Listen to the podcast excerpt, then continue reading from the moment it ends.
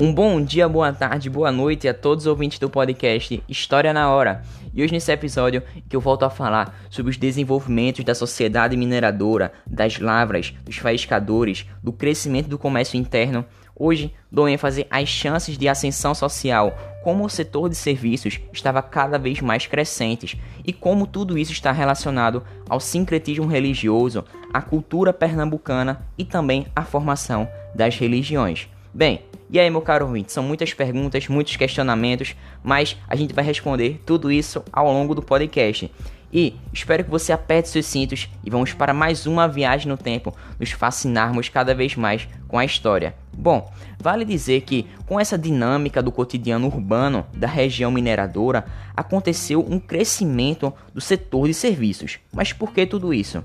Profissões diversas estavam despontando e ofícios como carpinteiro, ferreiro, ourives, boticário, barbeiro, capitão do mato e estalajadeiro estavam cada vez mais ganhando fôlego e sendo valorizados. E é nesse cenário que a gente percebe uma sociedade cada vez mais favorável à mobilidade social. Isso em comparação com aquela que se desenvolveu na região do Nordeste, baseada no latifúndio açucareiro.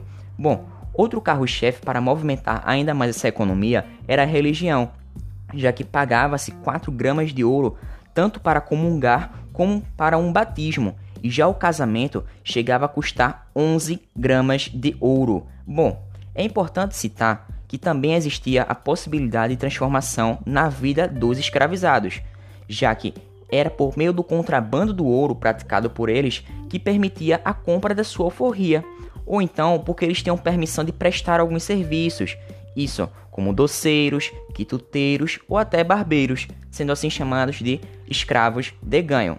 Bom, a presença da alforria se tornou uma marca da sociedade mineradora, fazendo com que a população de ex-escravizados crescesse cada vez mais, isso mais do que inclusive a Jamaica ou o sul estadunidense.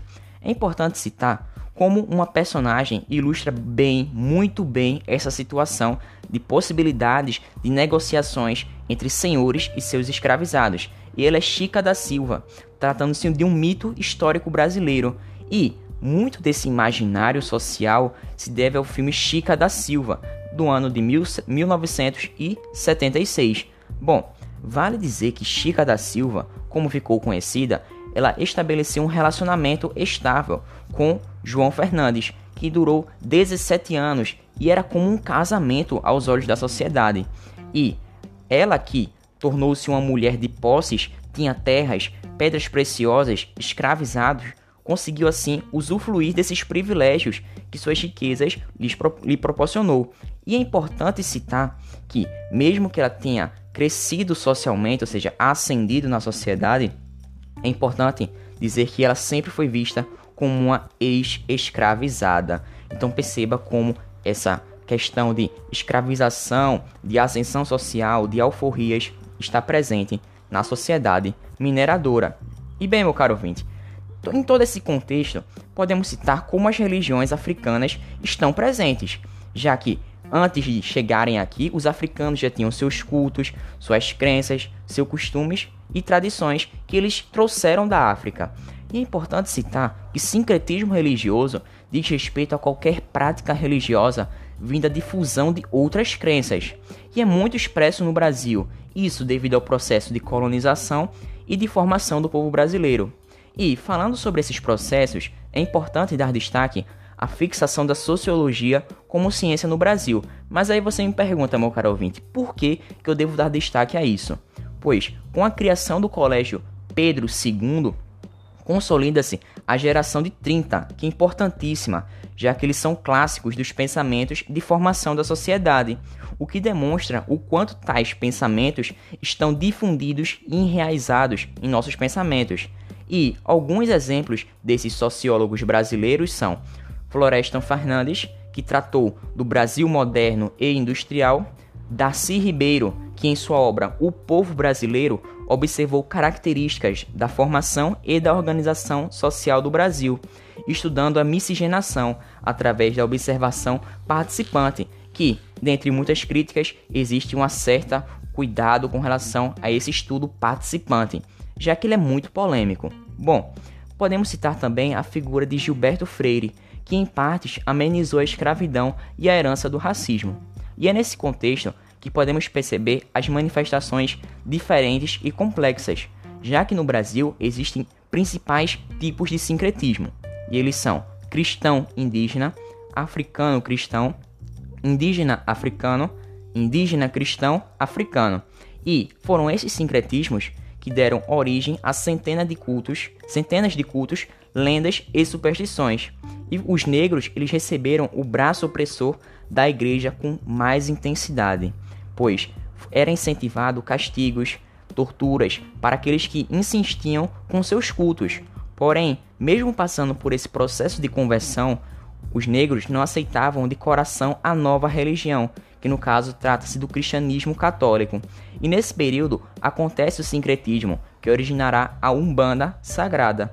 E bem, é importante citar que utilizando esses conhecimentos adquiridos com os padres e associando santos católicos aos orixás de acordo com cada entidade, bem, nasceu assim o sincretismo, a união entre essas duas religiões.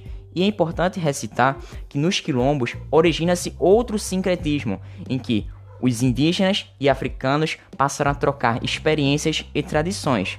Além disso, é interessante citar que ao longo do tempo o sincretismo passa a ser concebido como crença, ou seja, aqueles santos católicos deixaram de ser apenas representações dos orixás, sendo assim justamente os próprios orixás e vice-versa. Além disso, vale ressaltar outra influência que está no maracatu nação, que é uma típica representação da miscigenação, que foi criada em Pernambuco e presente com ênfase em Recife, Olinda e Nazaré da Mata, sendo assim caracterizado por danças elaboradas, figurinos coloridos e extravagantes, além da presença de uma religiosidade muito constante, com base nas religiões de matriz africana. E bem, suas origens são incertas, mas relacionam-se com a coroa coroação dos reis do Congo. E bem, uma figura do Congo que é justamente vinda para a administração dos povos negros que foram trazidos ao Brasil, a fim de serem escravizados. E tal coroação, que era utilizada pelos portugueses e incentivada por eles, era uma técnica de dominação. Então perceba como essas origens africanas, essas qualidades e justamente os costumes eram interessantíssimos para a formação das culturas que, como eu recitei nos podcasts anteriores, é importante valorizar todas elas, pois elas dignificam o caráter humano. E bem, eu fico por aqui, meu caro ouvinte. Até uma próxima. Espero que você tenha gostado desse podcast, que você tenha aprendido bastante. E eu já deixo com uma curiosidade para o próximo podcast. É sobre como o arcadismo e o barroco estão relacionados com essa sociedade mineradora. E eu já dou uma dica que a gente vai falar um pouco mais sobre literatura. E eu fico por aqui. Até uma próxima. Fiquem com Deus. Valeu. Falou.